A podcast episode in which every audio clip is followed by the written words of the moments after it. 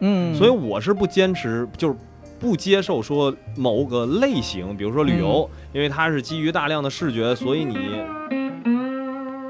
没有视觉做辅助，你这东西就不适合做这个。嗯我是不认同这个这个观点的。哦，对嗯，这对个感觉我一样。嗯对，而且原来传统广播里面，就是比如说我对于很多国外的一些地方的那种向往啊，嗯真的就是源自于我以前听广播，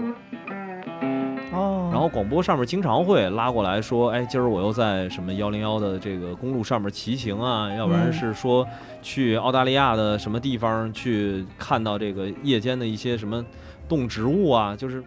我其实都是靠别人用声音的这种方式给我传递出来的信息，哦让我特别的向往。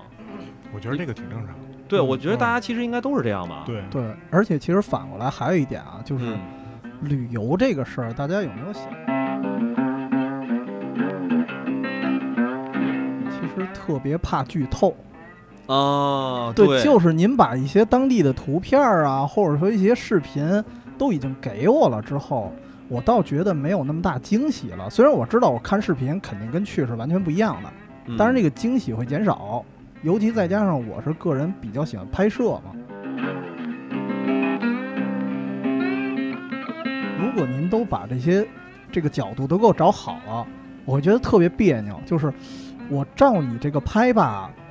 那那那算跟什你么这？一样了，对，吧跟你这一样了。但是我不照你这拍吧，我感觉你那个视角已经很完美了，啊就是怎么都不行。没事，像你这 种强迫症还是不多的，绝大那部可分能都我 是个人哦，你感从受这儿啊拍啊，